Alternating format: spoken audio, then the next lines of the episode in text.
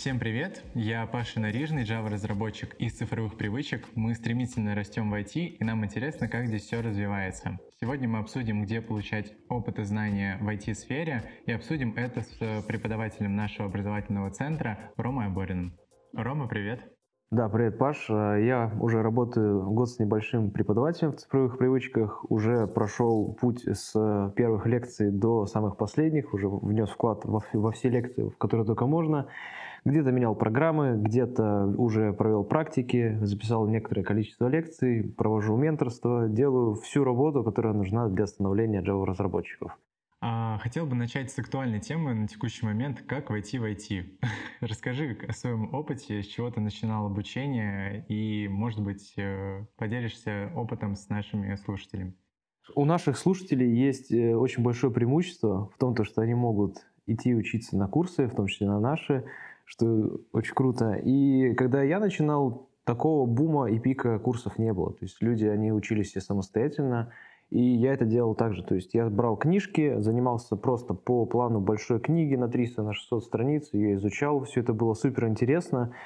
И у меня самое главное, мой бонус был в том, то, что у меня были люди, которые мне помогали. То есть у меня был брат, который был мне в некотором роде наставником, но он не тянул мне за уши, то есть он просто мне дал набор книжек, причем мне кажется, что этот набор книжек, он мог бы быть абсолютно любым, то есть он мне мог бы дать что угодно, это мог быть бы что C, что C++, что C-Sharp, и он считал, что самое главное это такой хардкорный путь начинать с языка C, развивать э, функциональность в языке, но концепции должны быть, э, они общепрограммистские. То есть я начинал с машинозависимого языка и потихонечку развивался потом C++, потом уже начал писать небольшой там веб-сайтик по книжке на C-Sharp.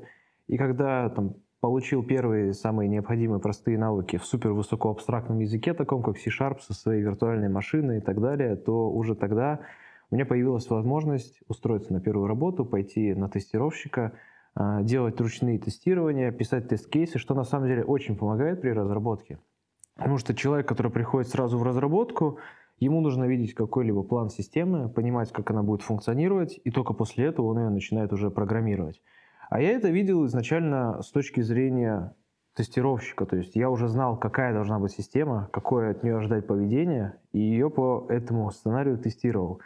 Соответственно, времени было много, потому что был один программист и я один тестировщик, и пока он писал код, э, потом я его за 15 минут тестировал, находил баг, э, отдавал ему снова на переработку, у меня было все это время, пока он дофикшивает все это, что-то изучать новое. У меня был небольшой бэкграунд по C-подобным языкам. В это время я изучал Java, я потом начинал писать автоматизированные тесты, это был Android. То есть там были некоторые тестовые фреймворки, и я просто тестировал автоматизированно плюс ручными тест-кейсами. Потом я начал понимать, где в принципе происходят баги, я уже начинал дебажить все это дело, там подключал телефоны к IntelliJ ID, это что там было, а, Android Studio тогда была. Mm-hmm. Вот, и тестировал все это, была старенькая Java, там седьмая. Потом начинал уже эти вещи фиксить сам, добавлял какие-то мелкие фиксы, добавлял какие-то ресурсы, картинки, строчки, где-то на UI изменения добавлял – какие-нибудь отрисовочки делал. Уровень тасок рос постепенно, я развивался как программист и как э, тестировщик. Потом команда начинала расти, и в конце концов я уже перерос в полноценного Android-разработчика. Э, где-то через год уже уверенно программировал на андроиде.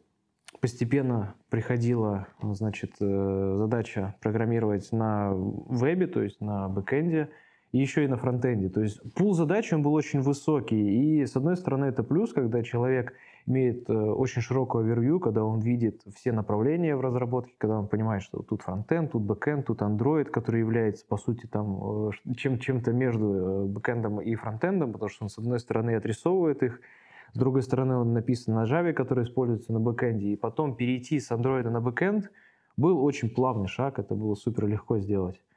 Поэтому мой путь развития, он покрывал очень много топиков сразу. Он был вместе с э, учебой в университете. Я бегал от университета, от пар до офиса и мог там оказываться в офисе три раза в день по часу. И это был очень, очень насыщенный, очень тяжелый период жизни, который, который заставлял ценить время, которое есть, и максимально правильно его утилизировать, заниматься очень очень интенсивно, продуктивно. Там, пока едешь в метро, слушаешь какую-нибудь лекцию, смотришь, как там люди на андроиде пилят какие-то фичи, у них чему-то учишься. Приходишь в университет, там тебя учат тоже какому-нибудь низкоуровневому программированию, там ассемблер, информатика, какие-нибудь про программирование Arduino и так далее. То есть есть э, в университете база общего какого-то компьютер-сайенса, есть база, которую делаешь на работе по пулу задач, и есть база, которую учишь э, постепенно вне, вне этих двух процессов. То есть широкое овервью, есть план там по книжкам, есть база до, до выхода на работу и, и то, что ты делаешь уже непосредственно на работе. То есть примерно вот такой вот путь. И вообще это было вот касаемо первой работы, касаемо самого начала, потому что рассказывать дальше уже это уже немножко другое, то есть это уже не вход в IT, это уже трансформация э, из джуна в медла, из медла в сеньора и так далее, поэтому очень интересно, как у тебя начало произошло, что делал ты и как развивался ты. Меня в 2015 году привели в один из образовательных центров для подростков и сказали, выбирай курс, куда ты хочешь пойти. А, меня записали на английский и на программирование. То был C-Sharp. А, я полгода, можно сказать, всего позанимался, но меня это так втянуло, что уже в восьмом классе я понимал, что мне нужно идти в IT-сферу и э, поступать, соответственно, на IT-направление в ВУЗ. Соответственно, я начал готовиться к ОГЭ по информатике, потом, соответственно, к ЕГЭ по информатике. И таким образом поступил на IT-направление в ЛЭТИ, Ленинградском техническом вузе. А, меня очень э, завлекла, в принципе, вся эта тема, и я убивал очень много времени на то, чтобы изучить что-то самостоятельно, поверх курса того же самого в образовательном центре и в университете мне хотелось изучать больше – соответственно, я начал искать уже какие-то, возможно, даже подработки во время обучения в университете. А, и таким образом уже начал выходить на рынок IT-труда. Э, вот. Пока ты говорил тоже, вот подумал, до того, как ты начал выходить на все это дело, было ли у тебя что-то в детстве, что тебе нравилось и привлекало, что в последующем повлияло на твой выбор? Ну, на, на моем примере, я отвечу сразу на этот вопрос сам, я просто вспомнил, что очень интересно было, когда я играл во всякие игрушки на компьютере, всегда было интересно зайти в папку этой игры установленной, которая называлась «Конфиг». Я тогда не знал, что это слово теперь будет так активно в моей жизни использоваться, но менять конфиги, что-то делать, как-то производить э, какие-то манипуляции, чтобы игра изменяла свое поведение, то есть это нек- некого рода было программирование этой игры – вот тогда я этим занимался. Плюс э, была популярна тогда игра World of Warcraft, она была э, онлайновая, а интернета у меня не было. Поэтому приходилось поднимать э, свой небольшой сервер локальный и на этом же компьютере в нее играть. И в том числе там, программирование этого сервера с использованием каких-то чужих ядер, которые удавалось скачать э, за три дня со скоростью 50 килобит в секунду с модема, вот э, это тоже повлияло на мой дальнейший путь. Что-то такое у тебя было? Я точно помню, что мне всегда родные говорили, что Пашу где-нибудь посадишь с проводами, там же Пашу через часа три найдешь. Но это было совсем далеком детстве, поэтому я понимал, что я точно буду главным электриком, как я говорил всем своим родным. Вот. Но по итогу я стал разработчиком. А, наверное, только такое могу вспомнить из детства далекого, что связывало меня, наверное, с технической сферой. Вот. Что ты можешь сказать по поводу обучения в высшем учебном заведении? У тебя профильное образование? У меня образование еще в процессе, потому что в один момент я его прекратил и отчислился в момент пика развития своих навыков. Но у меня была еще просто специальность не очень профильная. Она покрывала более низкого уровня образования, то есть автоматизированные системы. С одной стороны, это очень круто, потому что э, понимание, как это все работает на низком уровне, оно дает потом какую-то корреализацию на более высокоуровневое понимание работы систем. И тогда я отчислился на третьем курсе примерно, понимая, что я могу намного быстрее там, произвести рост в своей карьере и перейти там, на заочное обучение. Там год или, или чуть больше я, значит, не учился, и вот недавно я восстановился на профильное уже образование, на программную инженерию, и теперь я учусь как бы на заочке. Поэтому путь, на самом деле, может выстроен абсолютно независимо от высшего образования. Главное все-таки это не, на, не его наличие, а какой-то релевантный опыт. И когда я устраивался в Сбербанк, причем делал это в раннем возрасте, делал в возрасте 20 лет, и устраивался я на медловую позицию тогда, меня брали очень с большими сомнениями, потому что не было высшего образования, очень юный возраст, и это не, не, не так типично было. Может быть, сейчас э, средний возраст программистов стал еще меньше, но тогда было это так.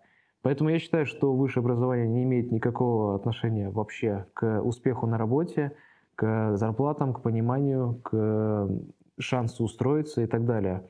Я думаю, то, что когда я учился, я бы мог совершенно этого не делать, и если бы там начал заниматься вообще с ранних, с ранних э, лет, и думаю, что самый крутой пример — это вот э, ребята, которые идут на кружки по программированию, на олимпиады в классе третьем-четвертом школы, и вот к одиннадцатому классу они могут быть уже теми людьми, которые могут работать вообще вплоть до больших компаний. То есть если с такого раннего возраста начать заниматься, то высшее образование уже совершенно не актуально будет. С моей точки зрения, Олимпиады не готовят тебя к промышленной разработке. И вот я как-то очень, э, не знаю, не то, не то чтобы негативно, но параллельно относился к Олимпиадам в школьные годы. И я понимал, что это было бы классно при поступлении, э, но только этот плюс я видел в них. Э, понимал прекрасно то, что при разработке бизнес-приложений мне не понадобятся знания, которые проверяются на этих Олимпиадах. Вот, поэтому я бы не сказал, что вот прям нужно всех своих детей бежать, давать всякие олимпиадные кружки, чтобы они там учились э, как наиболее оптимистично решить только тот или иной алгоритм написать. Вот. Я сказал бы, что высшее образование в моем случае дало общую картину, а, в принципе, IT-сферы, поэтому я бы сказал, что это действительно важная составляющая профессионального разработчика — и даже то, что тебе дают э, какие-то знания по экономике или менеджменту, они тебе сто процентов пригодятся, потому что у нас сейчас э, вся разработка держится не только на, соответственно, бэке и твоих э, технических знаниях, но еще и на софт-скиллах, которые тоже нужно развивать. И если ты будешь принимать общую картину всей системы и того, той бизнес-ценности, которую ты приносишь своей разработкой, то это будет значительным плюсом твоим на рынке, чем если бы ты обладал большим знанием, а, соответственно, хардскиллов. Но из твоих слов а, проверяются на Олимпиадах на самом деле не знания. На Олимпиадах проверяется умение лишь решить любую задачу, которую тебе дадут. И то же самое на самом деле в университете. То есть там проверяется по большому счету не то, что ты выучил и сдал предмет, а умение этот предмет быстро понять за короткий промежуток времени и быстро его потом объяснить. И вот этот навык — это, по сути, самое главное, что нужно получить в университете. И та же экономика, которая у меня, наверное, не было ее, но просто с теми людьми, которыми я общался из университета, которые ее хорошо сдавали, их понимание экономики, оно им не давало никакого практического смысла.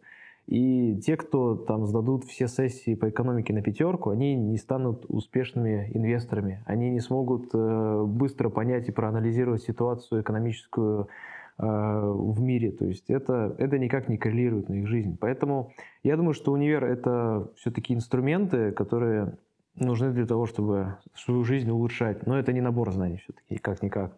И по тому, то, что люди, значит, э, олимпиадники. То есть олимпиадники — это на самом деле очень крутые люди, которых просто так, без фактически любых собеседований, могут потом брать в любые большие крупные компании из э, Силиконовой долины.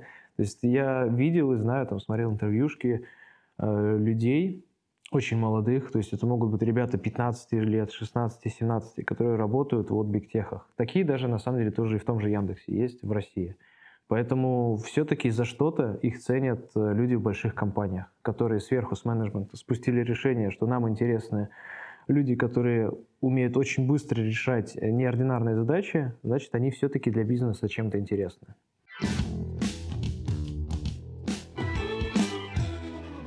Окей, Ром, мы обсудили то, как, в принципе, начать свое обучение в IT-сфере. Что ты скажешь по поводу своего первого места работы? А, это был офлайн или уже дистанционный формат э, работы? И скажи свои, возможно, плюсы и минусы работы в офисе. Моя первая работа была офлайновая, и тогда на самом деле альтернатив никаких не было. То есть люди, которые работали на удаленке, во-первых, э, на них очень странно смотрели и не понимали, как они так работают. И это в основном были люди, которые либо фрилансом занимались, который не был так популярен тогда, либо там части какой-то удаленной команды. Но и то чаще всего это не были какие-то, опять же, фрилансеры, либо э, индивидуальные предприниматели, там, через эти, э, через самозанятых сейчас иногда работают люди. Но это вот чаще всего были все-таки какие-то команды в офисах, это все было офлайново. И я также работал в офлайне, коммуницировал со всеми остальными разработчиками, со всеми а, разными должностями, которые могут находиться в команде бэкэнды, фронтенды, аналитики и так далее. Видел, э, как проходят тимбилдинги, в них участвовал, значит, э, видел, как э, мы вкладываем свой результат в компанию.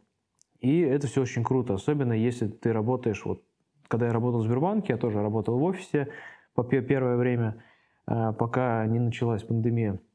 И я чувствовал себя частью вот этого большого крупного механизма, особенно вот для людей, которые работают в офисе, они могли видеть самое высшее начальство, там, высших э, директоров, и они чувствуют некоторую гордость, чувствуют некоторую уверенность в себе, потому что они видят, как их работа влияет на весь бизнес. Это очень важно и очень круто чувствовать, там, делиться с коллегами. То есть я думаю, что личный контакт по первой особенно это самое важное. И я не понимаю, как сейчас – насколько тяжело все-таки людям, которые не работали в этой сфере, приходить и работать сразу где-то на удаленке, то есть зайти в офис, там, подписать трудовой, трудовой договор, получить ноутбук и уехать там на домой на постоянку. То есть у них не сформируются вот эти вот связи, у них э, не будет видения того, как они влияют на бизнес, и не будет возможности подчеркнуть какие-то знания у своих коллег. Поэтому нужно всячески приложить все усилия, чтобы попасть в офлайновую команду. Мой поинт такой. Я с тобой соглашусь. И вот пока ты говорил, э, во-первых, я тоже работал первое свое место работы офлайн и также коммуницировал с коллегами внутри офиса. А, родилась такая мысль, что важно первое место работы, чтобы оно было офлайн, потому что не все а, разработчики по первой понимают э, необходимость в коммуникации внутри команды. И когда ты сидишь э, в офисе, во-первых, э, небольшое давление по первой у тебя есть со стороны коллег, которые окружают тебя, и ты можешь всегда подойти и хотя бы поинтересоваться, или по первой к тебе подойдут и поинтересуются, чем ты занят, чем тебе помочь. И так у тебя сформируется вот это вот правило, что есть смысл подойти и поинтересоваться, попросить помощи, чем э, сидеть и, соответственно, этой задачей заниматься в одиночку. Вот, поэтому я считаю, что первое место работы тоже должно быть офлайн, а уже потом можно переходить на дистанционку, когда у тебя уже сформировались эти связи, и ты понимаешь, как правильно коммуницировать в команде. Ну, конечно, они видят, что ты сидишь э, с непонятным лицом, недоумевающий перед компьютером, не можешь решить задачу, там чешешь голову постоянно. Говорят, ну что, у тебя есть проблемы, давайте помогу. Помогают. Потом очень э, понятно становится вот этот момент, когда люди приходят на кухню, они могут э, посидеть, пообщаться, как-то переключиться, снять напряжение, и это невозможно там человека, который работает на удаленке. Ему там со временем все сложнее и сложнее будет э, себя заставить как-то отвлечься от работы. То есть он будет все время сидеть и весь свой рабочий день посвящать исключительно вот работе. То есть у него не будет вот таких вот моментов, когда он может переключиться. Тоже очень важный момент. И в офисе формируется тоже а, вот это вот правило, то есть приходить, поработать, уходить, забыть про работу. Я работаю очень много времени уже удаленно, и у меня уже есть такая некая усталость, потому что рабочий день, он э, постоянно его границы плавают, его интенсивность, она все время какая-то очень увеличенная, и поэтому хочется работать в офисе. Поэтому одно время тоже, пока э, офис открыт, я в него хожу. Это важно. Соглашусь с тобой, что сложно переключиться между работой и отдыхом, когда ты работаешь дома. Поэтому просто можно поискать такую работу, где можно было бы совмещать э, и удаленку, и визиты в офис, и таким образом немножко разбавлять, э, соответственно, работу на дистанции. Угу. А вот ты работаешь в цифровых привычках, есть ли у тебя такая возможность? А, да, у нас, э, соответственно, работа удаленная, и при всем при этом у нас есть офис, и мы можем спокойно приехать, поработать в офисе, поделиться, соответственно, своими опытом, знаниями с коллегами внутри офиса, и при всем при этом у нас нет привязанности к тому, что мы обязаны ездить в офис. Это плюс для тех, кто хочет поработать удаленно, и в том числе плюс, что ты можешь сменить обстановку домашнюю, приехать в офис. А что ты думаешь про первое место работы? Какое оно должно быть? Это, может быть, будет какая-то маленькая компания, какой-нибудь стартапчик, либо это будет большая компания, то есть в каком-нибудь Сбербанке или Яндексе поработать, или в Япаме? Очень классно, если ты учишься в университете, потому что есть такой формат, как производственная практика, и организации сами выходят на университет, если заинтересованы в молодых специалистах, и они предлагают э, формат небольшой стажировки, два месяца, а, за которые ты сможешь вообще прочувствовать всю кухню IT-сферы, то, как происходят процессы в команде, и в общей, соответственно, общая структура, в принципе, работы у тебя сложится. Вот. А уже потом я бы советовал идти в более крупные организации, чтобы там развивать уже свои скиллы, а, именно хард-скиллы, а, и продолжать развиваться дальше. Ну, смотри, есть два пути в целом. То есть я сторонник пути, когда человек идет через огромное количество разных задач, потому что специалистов мало, нету каких-то людей, которые отвечают за одну компетенцию, и нужны универсалы. То есть это был мой путь. И есть люди, которые идут сразу в большую компанию, работают маленьким винтиком в большом механизме и очень хорошо развивают эту компетенцию. То есть я Java-программист, я там не суюсь на фронтенд, я там не делаю никакой аналитики, я беру задачу и ее делаю. То есть их, их э, contribution в команду он очень высокий, и очень точный, очень прицельный. Либо же ты универсал. Какого бы пути придерживался, если бы была возможность вернуться назад?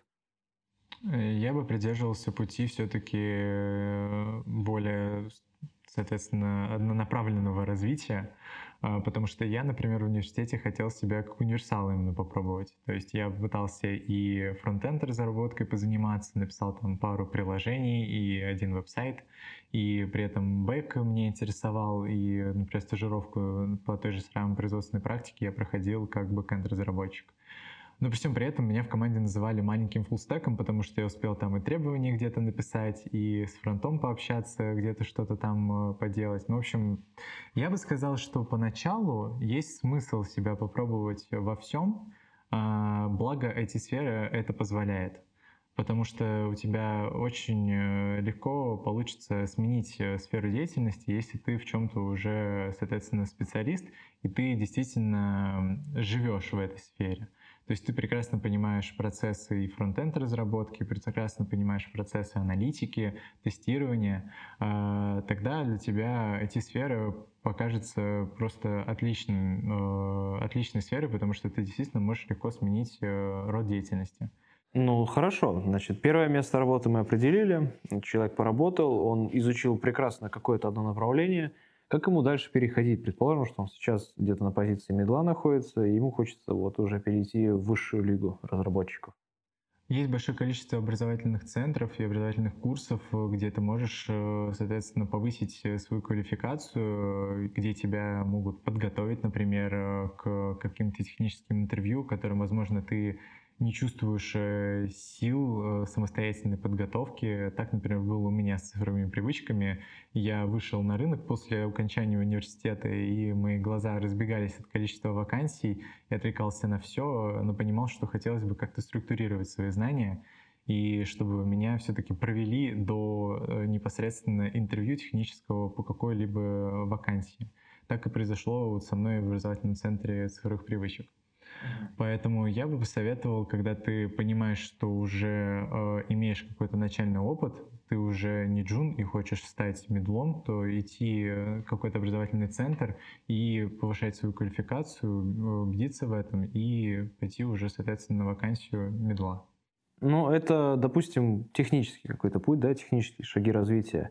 А если мы говорим не про вот это вот теоретическое обучение, а как в рамках одной работы, то есть в рамках одного проекта становиться более высокоуровневым специалистом? Я бы сказал, что нужно менять проекты. Тогда менять ты проекты. развиваешься. И мне кажется, если ты пришел уже на проект женом, очень сложно дойти до медла в рамках одной команды. Нужно менять проект, и таким образом ты разовьешься.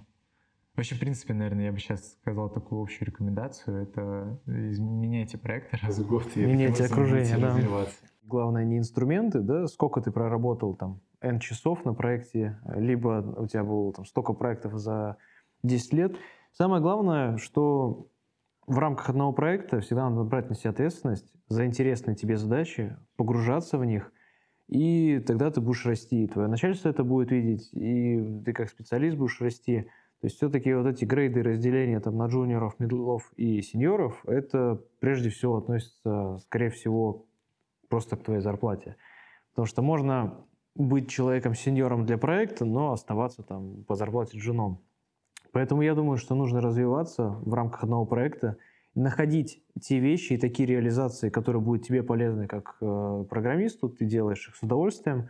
И если они совпадают еще и с целями и потребностями бизнеса, то это вообще самая идеальная ситуация. Но не всегда так бывает.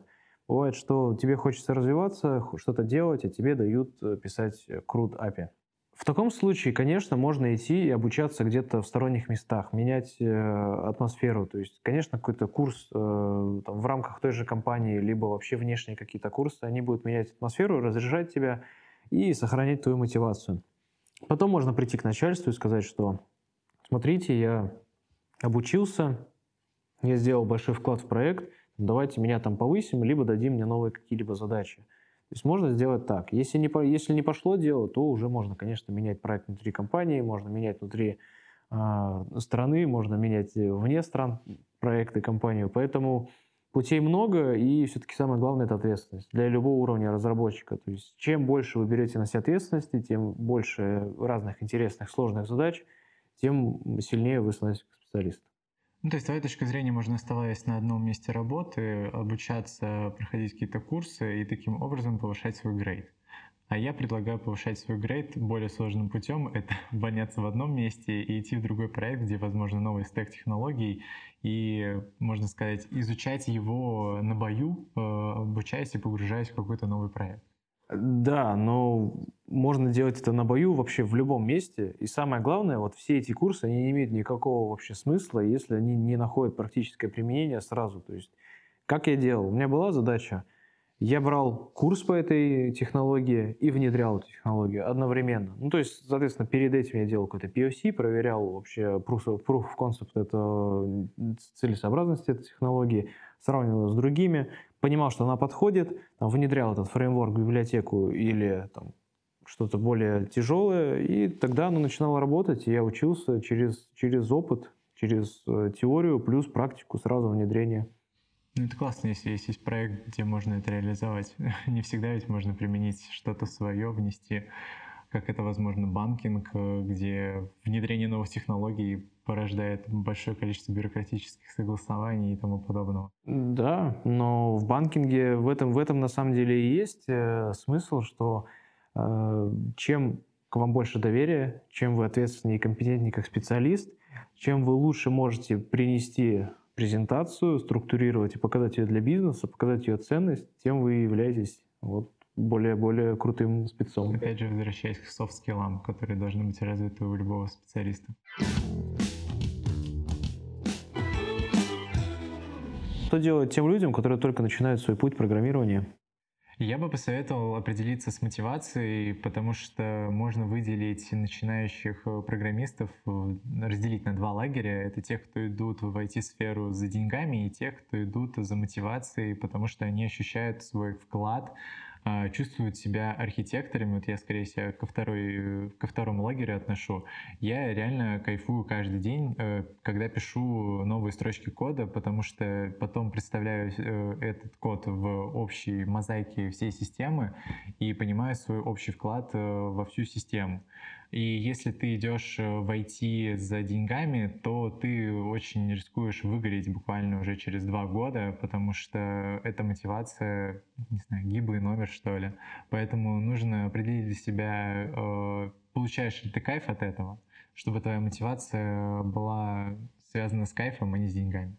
Кстати, сейчас все учатся в основном онлайне. То есть мы говорим о том, что офлайн, онлайн, но все обучение в основном сейчас происходит в онлайне так же, как и, собственно, наш образовательный центр. И преподаю уже больше года, и вот хотел бы у тебя узнать, то есть, э, как ты считаешь, э, насколько влияет все-таки преподавание на само саморазвитие? Потому что я сейчас использую преподавание как источник саморазвития, потому что первое время я там учился по книгам, по статьям, по курсам, по всему остальному, а сейчас я использую преподавание в качестве саморазвития.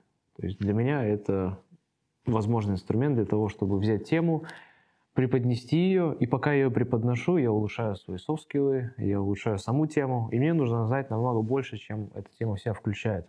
Это очень крутой источник. Что ты думаешь об этом? Я с тобой соглашусь, что любому специалисту нужно обмениваться опытом с коллегами, потому что таким образом ты можешь структурировать знания у себя в голове, и тем более это полезно и для твоего коллеги, с которым ты делишься опытом.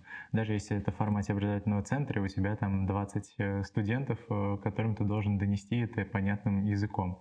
В любом случае, ты перед этим это все досконально изучишь, э, структурируешь в своей голове, а это уже для тебя большой плюс, то, что эти знания у тебя уложатся в голове, и ты будешь профессионалом. Вот касаемо профессионалов, огромное количество людей приходит на собеседование, они имеют очень большой опыт, это люди уже сеньорных таких позиций, но проблема их в том, что они не могут свои знания и свой опыт красиво презентовать, они не могут рассказать про технологии, не могут рассказать про какие-то инструменты языка, и это опускает их уровень им дают меньше зарплаты, им дают меньше ответственности, и к ним относятся в целом немножко слабее, чем могли бы. То есть их воспринимают как людей меньшего уровня из-за того, что они не умеют формулировать свои мысли. И, скорее всего, вот э, именно навык артикуляции – это одно из самых важных, чему можно научиться в преподавании. То есть преподаватели – это тоже люди, которые постоянно чему-то учатся. Я с тобой соглашусь, я даже во время университета преподавал, ну, как репетиторство у меня было, как подработка, и те знания, которые я в школе зазубривал, чтобы сдать то же самое ЕГЭ, когда я это уже преподносил ученикам, у меня это более структурировано было в голове, и я бы, наверное, ЕГЭ сдал на максимальный балл сейчас, нежели тогда в 11 классе, когда нужно было жестко подготовиться чисто к экзамену. Поэтому любой разобранный самостоятельный материал для того, чтобы его преподнести другому, э, будет более ценным в твоей голове, чем если бы ты это просто зазубривал, э, наверное, для того, чтобы просто зазубрить. Опять же, да, вот ЕГЭ, потом какие-то другие университетские экзамены, любой другой любая другая задача на твоей работе — это просто инструмент, это просто время, которое нужно потратить на это. И все, что мы можем сделать, это понять эту тему, ее преподнести кому-то и задачу саму выполнить, которая нужна от нас. Вот такой путь. Паша, я знаю, что ты сейчас тоже а, активно увлекаешься в преподавательскую деятельность. Вот. Как произошел твой плавный переход со студента в преподавателя и чем ты конкретно занимаешься? Поделись, пожалуйста. О, да, это был классный опыт. Э, после окончания университета я искал, собственно говоря, вакансии на HeadHunter, и мне попалась вакансия цифровых привычек. Мне предложили обучение с дальнейшим трудоустройством. Таким образом, я, в принципе, попал в цифровые привычки, и э, это была моя первая связь с образовательным центром нашим. А сейчас, уже спустя полгода работы в цифровых привычках, э, мне предложили поменторить э, на образовательном курсе. То есть э, студенты могут в формате консультации задавать вопросы относительно своих домашних заданий, относительно каких-то сложных тем, таким образом, чтобы их знания лучше уложились в голове и курс лучше усваивался. Вот. Я вижу это большим плюсом в, ну, принципе, в образовательном процессе, потому что а, студент может задать вопросы компетентному специалисту и получить э, нужные ему ответы на сложные темы. Вот, что ты делаешь конкретно как ментор и что ты думаешь о менторстве, о культуре менторства в целом?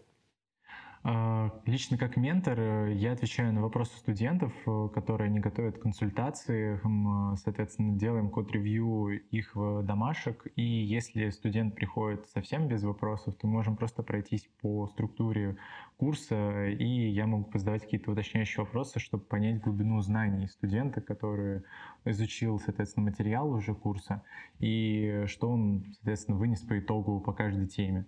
А, таким образом можно сформировать пул вопросов, э, которые стоило бы разобрать еще раз, чтобы у студента лучше уложился материал. Вот. По поводу, в принципе, менторства, я могу сказать, что это очень полезный, как я уже раньше говорил, э, способ обмена опытом, который структурирует и твои знания, и, соответственно, знания э, того собеседника, для которого ты проводишь это менторство. В твоей жизни вообще, в принципе, был какой-то формат менторства? Ведь ты же преподаватель, а до этого ты же ведь был наверняка еще студентом. Может быть, у тебя был какой-то ментор, который помогал тебе развиваться в этой сфере? Ну, я искал менторов, на самом деле, по наитию. То есть, помимо того, что у меня самый главный ментор это был мой старший брат, он и сейчас, на самом деле, является уже не на, не на таком уровне, что говорит, как называть мне переменные, Ну, он мне говорит, что делать в целом по жизни иногда. И я прислушиваюсь, иногда мне это очень сильно помогает. Но также я их искал всегда и среди своих друзей. Это могли быть в том числе хоть и тренера в спортзале, хоть и преподаватели в университете. Я также сам мог к ним обращаться и также сам спросить. И вопрос, на самом деле, который очень тяжело иногда задать людям, особенно мало знакомым, но в этом-то и идея, на самом деле, менторства, что это человек, который к тебе никакого отношения не имеет, то есть он никак в твоей жизни не связан, это как независимый эксперт. И ты ему задаешь вопрос, который касается лично тебя. Значит, ты ему задаешь вопрос в стиле, как я это делал. Вот э, Иван Петрович, условный преподаватель из университета, какой-нибудь молодой программист, и ты его спрашиваешь, значит, скажи, пожалуйста, вот я сейчас на таком-то, таком-то этапе, я прочитал такие-такие-то книги, я хочу добиться того-то, такого-то на таком-то промежутке времени. Вот что-то делаю ли я не так? Как я могу это улучшить? И вообще подскажи, пожалуйста, как делал это ты? И он тебе отвечает, дает какие-то свои независимые советы, и это намного ценнее и полезнее, чем это был бы совет тех же родителей, потому что они всегда будут немножко не такими независимыми ответами. То есть они будут пытаться сделать это как-то более мягко, чтобы это было не так трагично в случае неуспеха и так далее. То есть надо всегда находить этих людей. Но слава богу, то, что у студентов вот есть возможность к менторам обратиться. Все-таки рамки консультации, они всегда не ограничиваются сугубо техническими вопросами, с которыми они приходят, то, что вы обсуждаете. Ну, они могут обсудить вот то же самое, то, что я сейчас описал, то есть что-то более общее, более жизненно, более общее жизненное. Придать уверенности скорее на пути становления специалиста. Да, да, именно так. Скоординировать путь э, по достижению цели. Именно. И причем не обязательно менять этот путь и говорить, что э, ты неправильно делаешь, что это не тот язык программирования, программирования учишь, ты не ту базу данных выбрал. Все-таки важнее иногда поддержать, и сам инструмент э, в нашей сфере, он не, не настолько важен, как понимание концепции, потому что переключиться там, с одной базы данных на другую и с одного языка на другой это значительно проще, чем стартовать все это с самого начала. Поэтому там, менять путь каждый год, каждые полтора в совершенно другую технологию, это, этого не обязательно совершенно делать. И ментор, он как раз-таки вот эти вещи, он может подсказать просто. То, то, что тебе нравится, ты идешь к этому, а ментор подсказывает, какие пути, какие шаги, какие инструкции делать. Еще помогает не потерять мотивацию. И, конечно, общение с э, менторами, как с людьми, которые на одну, на две ступени выше, они эту мотивацию придают, потому что ты их видишь, ты видишь, что они делали, к чему это их привело. Когда ты сидишь на удаленке дома, никого не видишь, никого не знаешь, только слышишь голоса этих людей, и это все происходит в рамках э, митингов по твоей работе, то, конечно, мотивации взяться неоткуда. Спасибо, Ром, за диалог. Я думаю, для всех он был очень полезен, и для тех, кто еще только начинает ходить в IT, так и для тех, кто уже давно на рынке. Да, спасибо тебе тоже, Паш. Увидимся. Пока.